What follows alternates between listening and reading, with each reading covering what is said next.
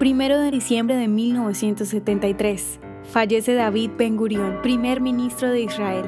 David Ben Gurion, estadista, políglota y líder sionista, falleció en Tel Aviv a la edad de 87 años. Emigró desde Polonia a Palestina en 1906. Trabajó como obrero en los establecimientos de Rishon Lezion y Petah Tikva. Fue nombrado como secretario general de la nueva Federación de Trabajo Istradut establecida en 1921 y lideró la formación de Mapai, el partido político sionista laborista entre 1930 y 1940 guió el crecimiento de la comunidad judía en Palestina con precaución, tenacidad y determinación para en 1948 ser la voz que anunciara al mundo entero la consolidación del Estado de Israel.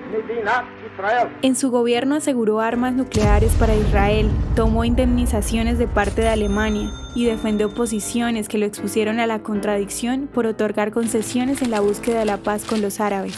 Sus memorias, los cientos de artículos y libros que escribió sobre el pueblo judío, el sionismo e Israel detallan su vida pública. Su tumba puede ser visitada en el Negev, el área desértica de Israel que él tanto amó.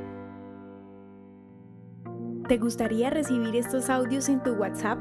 Compartimos nuevos episodios todos los días. Suscríbete sin costo alguno ingresando a www.hoyenlahistoriadeisrael.com. Hacerlo es muy fácil.